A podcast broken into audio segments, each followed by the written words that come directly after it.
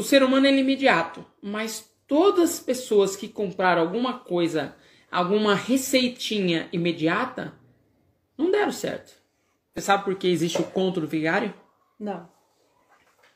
O conto do vigário Eu não lembro. é, acontecia muito no, no início de São Paulo, na década de 20. Um cara ou uma mulher, num caso, se passando por jeca, passando por pessoa do interior, e aí ele vem com o bilhete da mão premiado. E aí ele encontra uma pessoa em São Paulo para pedir informação. Aonde que eu vou para poder retirar esse prêmio?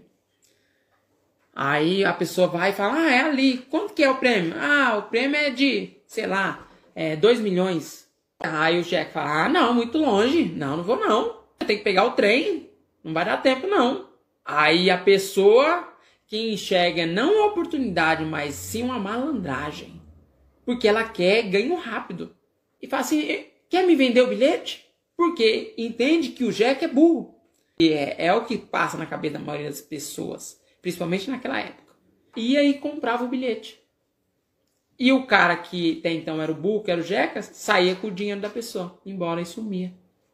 Mas por que, que essa pessoa era enganada? Que ela queria ter vantagem. Porque essa pessoa queria ganho rápido. É. A maioria das pessoas que são enganadas são aquelas que querem ganho rápido. E não existe ganho rápido, existe trabalho.